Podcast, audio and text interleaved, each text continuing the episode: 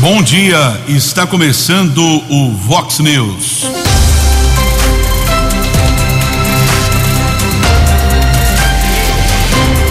Vox News, você tem informado. Vox News. Confira, confira as manchetes de hoje. Vox News. Com o avanço da Omicron, governo de São Paulo avalia restrições. Tendência é a proibição de eventos em todo o estado. Última vítima da tragédia de Capitólio é sepultada em Sumaré. Barbarense Oscar poderá jogar no Barcelona. Petrobras sobe preço da gasolina e do diesel a partir de hoje. Ônibus tomba e deixa sete feridos na rodovia Ayanguera. 6 e 33. Fale com o jornalismo Vox. Vox News. Vox 982510626. Bom dia aos ouvintes internautas do Vox News. São 6 horas e 33 minutos, manhã de quarta-feira. Muito obrigado pela sua companhia. Hoje, 12 de janeiro de 2022, verão, edição 3658 dos 14 anos do Vox News. Dia de São Bernardo de Corleone, dia do empresário contábil. Os nossos canais de comunicação à sua disposição para a informação, reclamação, observação, por que não elogio? Keller arroba vox90.com, WhatsApp do nosso jornalismo 982510626. O André Estevam sempre nos acompanhando, está dizendo aqui, essa mensagem de hoje, é de ontem, na verdade. Keller, estou aqui para tentar agendar a terceira dose para minha esposa, mas a vacina só se encontra na UBS do Mário Covas, a terceira dose. Será que não tem outro lugar eh, mais próximo? Fica difícil o deslocamento até a unidade básica de saúde do Mário Covas. O André, recomendação aqui da prefeitura, entra no site saudeamericana.com.br para fazer o agendamento, por exemplo. Eu entro aqui, eh, posto de saúde do, do São Domingos, por exemplo, está esgotado nesse instante. Parque das Nações também esgotado.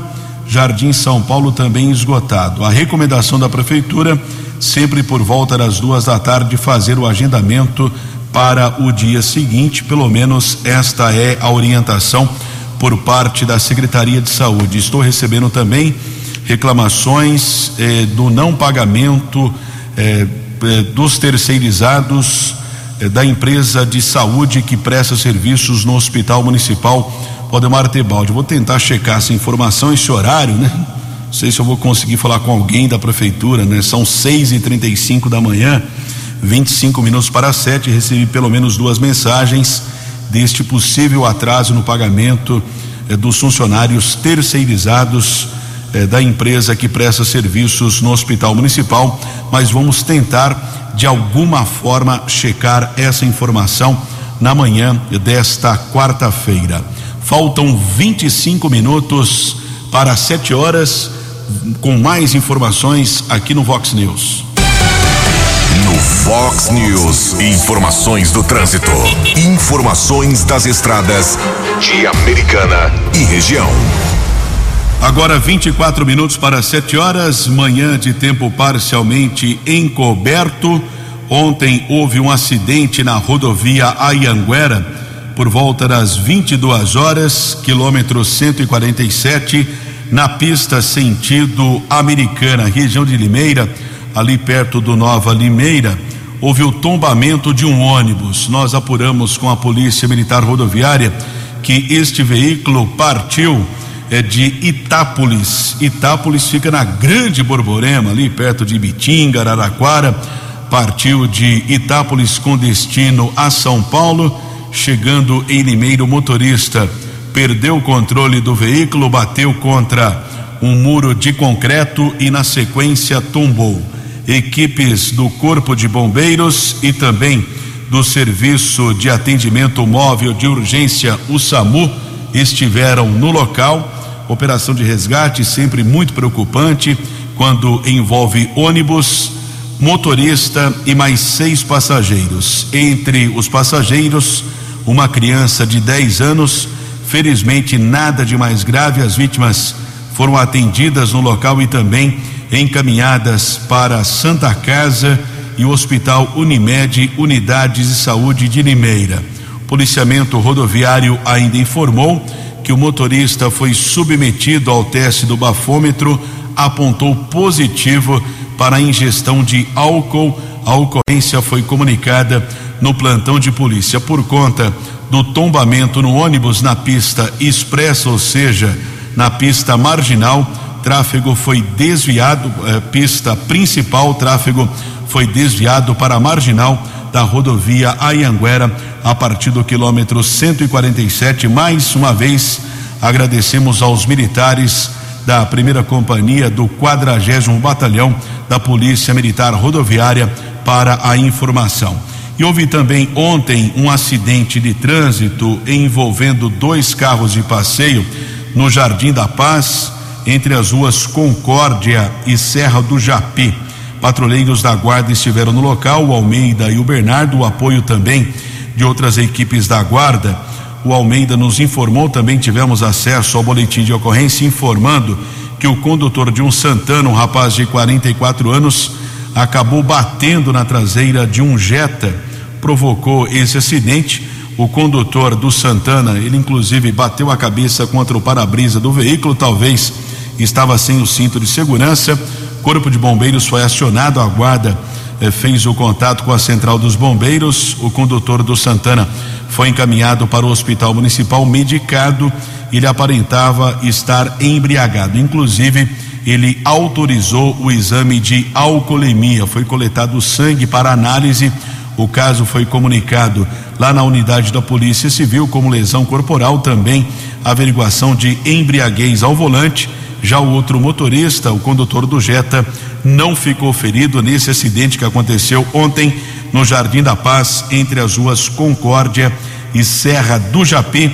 Agradeço a informação do patrulheiro Almeida.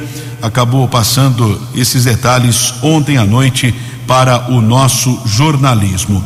Nesta manhã de quarta-feira, de tempo parcialmente encoberto aqui na nossa região, atualizando as informações de momento. Não temos a informação de congestionamento nas principais rodovias aqui da região de Americana, pelo menos no sistema Ayanguera Bandeirantes e também do corredor Dom Pedro. O trânsito, o tráfego que é monitorado aqui na área de Americana a partir da base da PM rodoviária, quilômetro 124 da rodovia Ayanguera. 20 minutos para 7 horas. A opinião de Alexandre Garcia. Vox News. Bom dia, ouvintes do Vox News.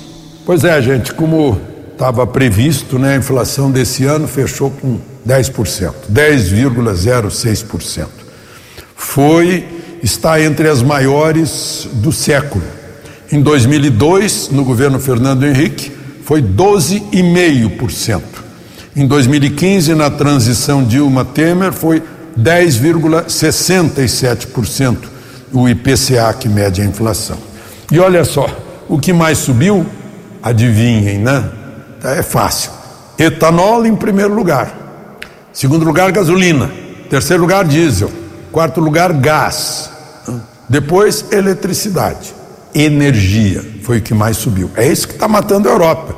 A Alemanha fecha o ano com uma inflação a maior dos últimos 30 anos, por causa dos altos preços do gás e da eletricidade. Os Estados Unidos fechando o ano com uma inflação eh, a maior dos últimos 31 anos. Então, essa é a questão. Né? Agora, eh, e, e mais, né? A gente ainda acrescenta o seguinte: que a Petrobras, a partir de hoje, está entregando a gasolina aos distribuidores com um acréscimo de 11 centavos o litro e o diesel com um acréscimo de 24 centavos o litro. Quando chegar na bomba, o acréscimo vai ser bem maior do que esse, né? Agora, eh, paradoxalmente, né, a contradição é que a matéria-prima está cada vez mais abundante. O pré-sal bate um recorde atrás do outro de produção de petróleo e de gás natural, né? o que contraria, uh, pelo menos assim, uh, uh, visivelmente, né? aparentemente, a lei da oferta e da procura. Porque se a matéria-prima é mais abundante, o preço dos seus derivados deveria cair. No entanto, o preço da, dos, dessa commodity petróleo vai pelo mercado internacional, né? tem a ver, portanto, com o dólar também, e aí a gente paga. De Brasília para o Vox News, Alexandre Garcia. Você, você, muito bem informado. Este é o Vox News. Vox News. 6 horas e 43 minutos. Agradeço aqui a informação é, de um ouvinte é, dizendo que na rodovia Anhanguera, no sentido Limeira, na sumida, na subida da Ginomoto, sentido interior ali, perto do acesso ao bairro Jaguari, quilômetro 131, depois da ponte sobre o Rio Piracicaba, saiu uma roda traseira de um caminhão na faixa central, trânsito lento no trecho de subida. Pessoal, inclusive, que presta serviços para a concessionária está no local. Então, portanto, você que segue em direção ao interior, na rodovia Ayanguera, trecho ali perto do acesso ao bairro Jaguari, quilômetro 131 da rodovia Ayanguera, tráfego lento por causa desse incidente envolvendo o caminhão. Muito obrigado da informação do ouvinte aqui que nos encaminhou a mensagem. São 6 e 44 Ontem a unidade eh, de imprensa aqui de Americana atualizou as informações da Covid-19, ontem foram comunicados mais 180 casos positivos de Covid. Aumento significativo por conta do avanço da Omicron, casos vêm aumentando em todo o país, a americana não foge à regra. É, desse total, 177 foram realizados testes rápidos, isolamento domiciliar e dois estão internados foi feito ali um PCR, o resto é de testes rápidos, é, a maioria em isolamento domiciliar e dois internados. A taxa de ocupação de leitos no município nesse instante, 18% com respiradores e 43 leitos disponíveis, oito estão ocupados. Taxa de 59 sem respiradores, ou seja, de enfermaria nos quatro hospitais do município, de 37, 22 leitos estão ocupados.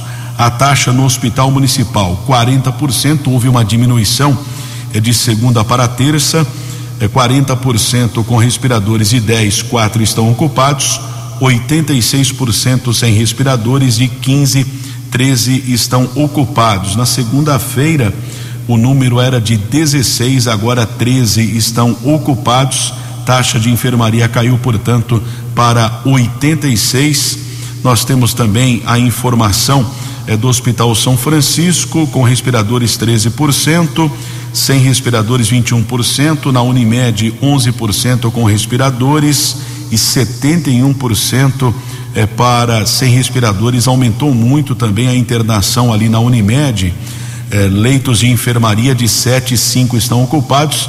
Já o hospital é, São Lucas, o hospital explica que não possui mais leitos de internação para Covid na unidade de Americana e encaminha os pacientes para outras unidades de referência lá do grupo Notre Dame. Aí já é uma questão é, do Hospital São Lucas que não tem mais é, esses leitos é, para enfermaria aqui Covid de internação também com respiradores, pelo menos a informação da São Lucas não tem é, 100 respiradores, apenas a taxa de ocupação ali de 100 é, respiradores de um é, leito disponível, um está ocupado. A informação do Hospital São Lucas através da unidade de imprensa da prefeitura aqui de Americana. Por falar em unidade hospitalar, mais um caso polêmico finalmente foi resolvido no Hospital Municipal Valdemar Tebaldi, aqui na cidade americana. A informação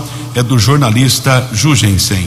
Meu caro Keller Estocco, todo mundo vem acompanhando, muita gente aqui pelo Vox News nas últimas semanas, nos últimos meses, da grande confusão ou das confusões que estão acontecendo no Hospital Municipal Valdemar Tebaldi, aqui em Americana. Referência, alguns anos atrás, no atendimento ao Serviço Público de Saúde, o hospital, por conta da pandemia, ficou superlotado, eh, apesar da, das obras, dos serviços, ampliações de algumas melhorias feitas pelo ex-prefeito Omar Najar e até mesmo pelo primeiro ano, primeiro ano do governo Chico Sardelli, o que foi feito ainda é insuficiente porque é muita gente procurando o hospital municipal. E também um outro motivo muito contundente, as pessoas que estão com dificuldades financeiras por causa da pandemia, tiveram comércios, estabelecimentos, negócios prejudicados, uh, acabaram cancelando seus convênios médicos e agora se utilizam, lógico, com todo direito, do serviço público do Hospital Municipal. E um, uma das polêmicas mais lamentáveis dos últimos tempos uh, vinha acontecendo desde dezembro, quando um jovem, o David, de 30 anos apenas, foi internado no Hospital Municipal com um tumor na região da face, um tumor bem contundente e que precisava de uma cirurgia oncológica que o Hospital Municipal Americana não faz. Infelizmente não faz. O centro oncológico que está para ser implantado na cidade ainda não está pronto, então por enquanto o hospital não faz esse tipo de cirurgia mais delicada. Aí eu conversei com as pessoas da prefeitura, eles me informaram ontem que até mesmo o secretário de Estado, até mesmo o vice-governador, eh, a diretoria regional de saúde, muita gente foi consultada, pressionada para que o David fosse transferido para um hospital com condições de atendê-lo, eh, fazer a cirurgia e curá-lo. E somente ontem, finalmente ontem, é que o CROSS, que é o centro regulador eh, para esse tipo de encaminhamento, conseguiu uma vaga para o David lá em São José do Rio Preto, no hospital de base, um dos melhores do Brasil para esse tipo de, de problema oncológico. Então, finalmente o David está encaminhado, a gente torce para ele, para que ele se recupere o mais rápido possível. Mas fica o registro aqui no Vox News do comportamento lamentável de algumas pessoas, médicos, advogados, que acabaram tentando explorar o caso politicamente, como vem acontecendo no Hospital Municipal. O Hospital Municipal, desde o ano passado, virou um verdadeiro mercadão de políticos, de pessoas que querem tirar proveito de qualquer coisa para aparecer nas redes sociais, para aparecer na mídia e passar de pai uh, de várias crianças. Então, realmente é lamentável e o prefeito Chico Sardelli ainda não deu um soco na mesa total para acabar com esse tipo de coisa. Jugência especial para Vox 90. Fale com Jornalismo Vox. Vox News. Vox 982510626. Dez minutos para sete horas. Petrobras anunciou ontem novo aumento dos preços da gasolina e do diesel para as distribuidoras a partir de hoje, quarta-feira, dia 12. Os últimos aumentos ocorreram no dia 26 de outubro do ano passado. Desde então, os preços praticados pela Petrobras para a gasolina foram reduzidos em 10 centavos o litro no dia 15 de dezembro e permaneceram estáveis para o diesel, disse a estatal em um comunicado. Com a mudança, o preço médio de venda da gasolina e distribuidoras passará de três e nove para três e vinte e quatro por litro, o que representa um aumento de 4,85%. Então, de 3,09 para 3,24 por litro, aumento de 4,85. Já o diesel vai subir de 3,34 para 3,61 por litro, alta de 8,08%, em 8% de aumento, portanto, para o diesel, quase 5% para a gasolina, hein? Começando o ano muito bem. Nove minutos para sete horas. No Fox News. Fox News. J. Júnior. E as informações do esporte. Bom dia, Keller. Os clubes estão se mexendo, né? contratando, dispensando, trocando. O Santos, por exemplo, está anunciando a contratação de Ricardo Goulart. São Paulo aceita emprestar o Pablo para o Santos. Falta o jogador concordar. O Corinthians está encaminhando um acerto para contratar o goleiro Ivan da Ponte Preta. Ponte até liberou o Ivan para fazer exames médicos lá no Corinthians. Voltando ao São Paulo, o tricolor do Morumbi acertou a contratação do Nicão, do Atlético Paranaense. O meia Oscar, que é aqui do nosso pedaço, barbarense, aqui da nossa região, ele quer trocar a China pelo Barcelona. O São Paulo vendeu o goleiro Jean ao Cerro Portenho do Paraguai. E as negociações não param. Segunda fase da Copinha começa hoje, jogos eliminatórios, hein? Corinthians pega o Ituano, 15 de Piracicaba contra o Taubaté, o Grêmio contra o Santa Cruz, o Guarani joga, o Santos também, a Ponte também. Muita bola com chuva hoje na Copa São Paulo. E no tênis, alguns jogadores já começam a se manifestar, ameaçando não enfrentar Novak Djokovic no Australian Open. Claro, caso ele dispute o torneio, né? Então já tem aí vacinados se negando a enfrentar o não vacinado sérvio. Um abraço, até amanhã. Acesse vox90.com e ouça o Vox News na íntegra. Seis minutos para sete horas e o governador de São Paulo, João Dória, afirmou ontem que eventos com grandes aglomerações terão que respeitar novas medidas restritivas. A informação foi divulgada durante entrevista coletiva aqui no interior do estado, no município de Monte Aprazível. Houve uma reunião entre o Comitê Científico do Estado de São Paulo, que já expressou essa deliberação. A tendência é que os setores de comércio, serviços, agronegócio e indústria não sofrerão nenhum tipo de restrição. Esse anúncio oficial deve acontecer hoje durante entrevista coletiva no Palácio nos Bandeirantes. Na semana passada, o médico João Gabardo, que era eh, funcionário federal, depois acabou deixando lá o governo com a saída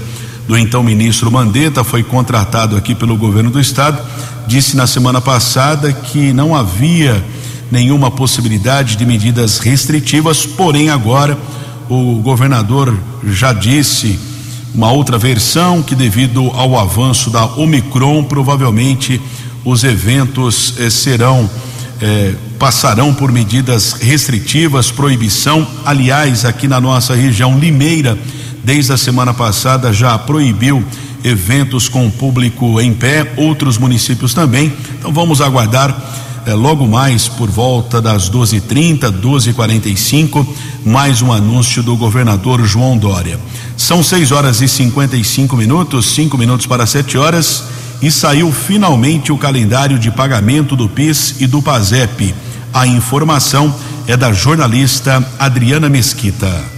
O Conselho Deliberativo do Fundo de Amparo ao Trabalhador aprovou o calendário de pagamentos do abono salarial PIS-PASEP de 2022. As datas apresentadas pelo governo federal foram confirmadas nesta segunda-feira e o pagamento de até R$ 1.212 começa no dia 8 de fevereiro. O ministro do Trabalho e Previdência, Onix Lorenzoni, informou que neste ano está previsto somente o pagamento referente ao ano base de 2020. Os 23 milhões de brasileiros é, que têm direito a esses recursos.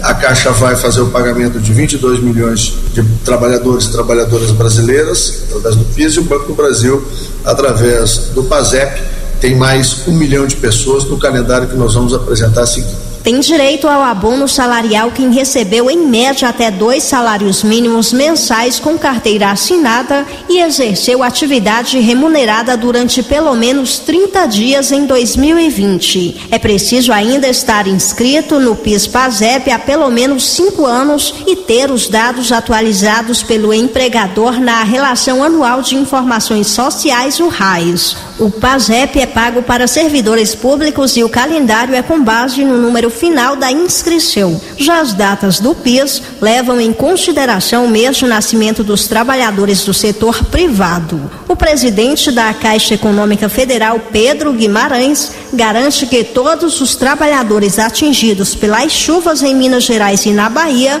vão receber o PIS no dia 8 de fevereiro. Para os demais eh, trabalhadores, a partir do dia 8 de janeiro, 10 de fevereiro, quem nasceu em fevereiro, e assim sucessivamente até eh, março. Então, nós vamos pagar em dois meses, fevereiro e março, todos os trabalhadores.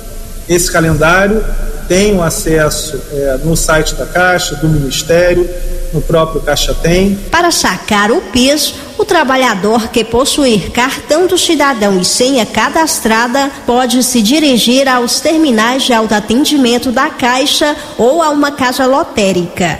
A outra opção é receber em qualquer agência da Caixa mediante a apresentação de documentos de identificação ou pelo Caixa Tem. Para servidores públicos com direito ao PAGEP, se não houver depósito em conta, a orientação é procurar uma agência do Banco do Brasil com documento de identificação Agência Rádio Web de Brasília, Adriana Mesquita. Previsão do tempo e temperatura. Vox News. De acordo com a agência Clima Tempo, esta quarta-feira ainda poderá ter chuva, que na nossa região, principalmente no período da tarde. Mínima foi de 19, máxima de 29. Agora na casa da Vox, 20 graus. Vox News. Mercado Econômico. Índice Bovespa em alta de 1,8%, dólar comercial cotado a 5,58, turismo 5,73, euro cotado a seis reais e trinta e quatro centavos. De volta aqui com o Vox News desta quarta-feira, 12 de janeiro. Espero que todos tenham um ótimo dia. Espero que a quarta-feira seja proveitosa. Na audiência aqui do Vox News, o José Carlos Marzocchi, que já foi diretor do Hospital Municipal, lá da Fusame, sempre nos incentivando aqui com o nosso programa. Muito obrigado eh, pelas eh, palavras que o Marzocchi sempre nos encaminha aqui. Realmente é um ouvinte, é um amigo, é um grande profissional, muito competente. Muito obrigado pela sua audiência o José Carlos Marzocchi, aqui de Americana. E a tragédia de Capitólio, que comoveu todo o país, que aconteceu no sábado em Minas Gerais, o corpo de Carmen Pinheiro da Silva, de 43 anos, última pessoa a ser identificada por peritos da Polícia Civil lá de Minas. Corpo foi velado e sepultado ontem na cidade de Sumaré.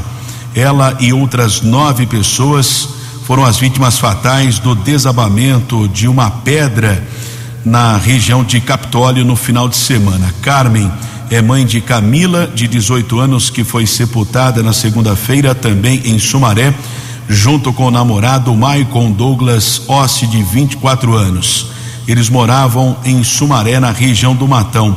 Além deles, estão entre as vítimas eh, da tragédia o namorado de Carmen Giovanni Teixeira da Silva, de 37 anos, e o filho dele, o adolescente Giovanni Gabriel Oliveira Silva, de apenas 14 anos. Também estão entre as vítimas os pais de Giovanni Sebastião Teixeira da Silva, 64 anos, e Marlene Augusta Teixeira da Silva, de 57. Tiago Teixeira da Silva Nascimento, de 35 anos, sobrinho do casal, também estava com o grupo. Júlio Borges Antunes, de 68 anos, amigo da família, e Rodrigo Alves dos Anjos, de 40 anos, piloto da lancha também, e estão entre as vítimas. Eles estavam a bordo da lancha Jesus, uma das quatro embarcações que foram atingidas pela queda da rocha, da queda do paredão. Lamentavelmente, o fato que aconteceu no final de semana abalou o nosso país. E uma excursão de Americana, também divulgamos aqui no Vox News, esteve no local momentos antes da tragédia.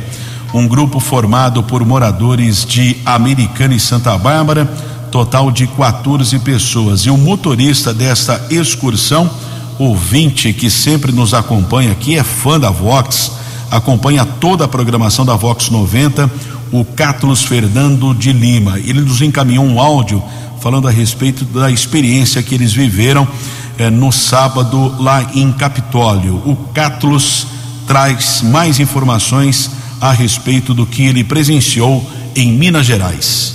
Sábado agora eu levei um grupo de 18 pessoas é, para Capitólio. O, o combinado estava da gente chegar lá às sete e meia da manhã e ter o passeio de barco às nove e meia. Como eu fui, isso era o caminho para Guaxupé. Como eu fui para outro caminho que passa em Passos, a gente acabou chegando bem mais cedo. Nós chegou lá por volta de 15 para 6 da manhã. O restaurante onde a gente ia tomar café nem aberto estava. Aí logo o, o dono da excursão, o excursionista, ligou para o guia local, o nome dele é César, e falou que a gente tinha chegado mais cedo. Nisso ele prontamente é, falou que a gente ia fazer o passeio de barco uma hora mais cedo. Então estava marcado para nove e meia, a gente acabou fazendo o passeio 8 horas da manhã. E quando a gente saiu da lancha, saiu do pier por volta de 10 e meia, 15 para as 11, esse grupo, esse pessoal que estava lá na hora do acidente, é, tinha acabado de entrar. Tinha acabado de entrar no pier e foi fazer o passeio de lancha e a gente já tinha feito o passeio de lancha. Então, se nós tivéssemos ido pelo caminho de de Guaxupé, que é um caminho mais longo, um caminho que tem estrada de terra, a gente teria chegado mais tarde. Aí a gente ia fazer o passeio no horário combinado e infelizmente aí a, a gente ia estar, ia estar lá no, na hora da tragédia. A gente ficou sabendo do acidente quando a gente saiu do pier e foi para o restaurante. Aí a gente estava no restaurante por volta de 11h30, 11h35. Ah, o guia local falou: ó, Acabou de falar no grupo aqui que teve um acidente com uma lancha, uma pedra caiu da cachoeira, né, e atingiu a lancha e machucou umas pessoas. Mas nós não tem mais informações. Beleza, a gente ficou tranquilo ali, porque aí depois do almoço ia ter o passeio de lancha novamente, um passeio diferente. Porém, é, o acontecido cancelou tudo. Aí a gente Acabou de almoçar, o guia veio, veio chorando, veio, ai meu Deus, meu Deus. Aí a gente foi ver. Aí ele mandou o vídeo no grupo. Aí ó, a hora que a gente viu a tragédia, aí a gente ficou abismado. Aí, aí acabou, aí a cidade travou. Aí era barulho de polícia, barulho de resgate, helicóptero. A cidade virou um caos. Todo mundo chorando, todo mundo ligando, todo mundo que se olhava tava com o celular na mão porque tava, já tava correndo na, na, na, na, na televisão, nas redes sociais, tudo. Aí é parente ligando, amigo ligando, todo mundo, o telefone parava de tocar. E o restaurante, todo mundo que estava lá de turista com o ônibus foi para esse ponto de encontro, que é o restaurante. E enfim, aí foi aquele caos todo. Aí acabou o passeio, a gente se trocou e, e viemos embora. Foi um, Assim, eu não vi o acidente, eu não vi a tragédia pessoalmente, porém eu presenciei a correria da cidade. E isso me marcou muito, isso me deixou muito abalado. Muito, muito abalado. Uma coisa assim que parecia filme. É, ambulância, resgate, polícia civil, helicóptero, todo mundo descendo na rodovia, que o ponto de encontro fica bem na rodovia. Enfim, aquela coisa triste. Beleza, Kelly? Graças a Deus a gente é honra e glória do Senhor, graças a Deus a gente está bem, mas ficamos tristes por por 10, 10 pessoas aí ter perdido a vida nesse, nesse, nessa tragédia, que Deus possa confortar o coração de todos eles aí. Muito obrigado, né? O Cátulos, uma pessoa do bem, motorista, nosso ouvinte aqui, relatando o que aconteceu em Minas. E muita gente aqui da região que busca Capitólio para, tuli, para turismo. Agora o município, depois da tragédia, alerta para normas de segurança que esses turistas ainda desconhecem. Inclusive, já caiu o movimento lá em Capitólio. As informações com Alexandra Fiore. O desabamento da encosta de um cânion no Capitólio, em Minas Gerais, acendeu alertas sobre regras de segurança para turismo de aventura e ecoturismo no Brasil. Diversos geólogos declararam que o acidente, que matou 10 pessoas no último sábado, poderia ter sido evitado caso as normas técnicas exigissem análise geológica de risco.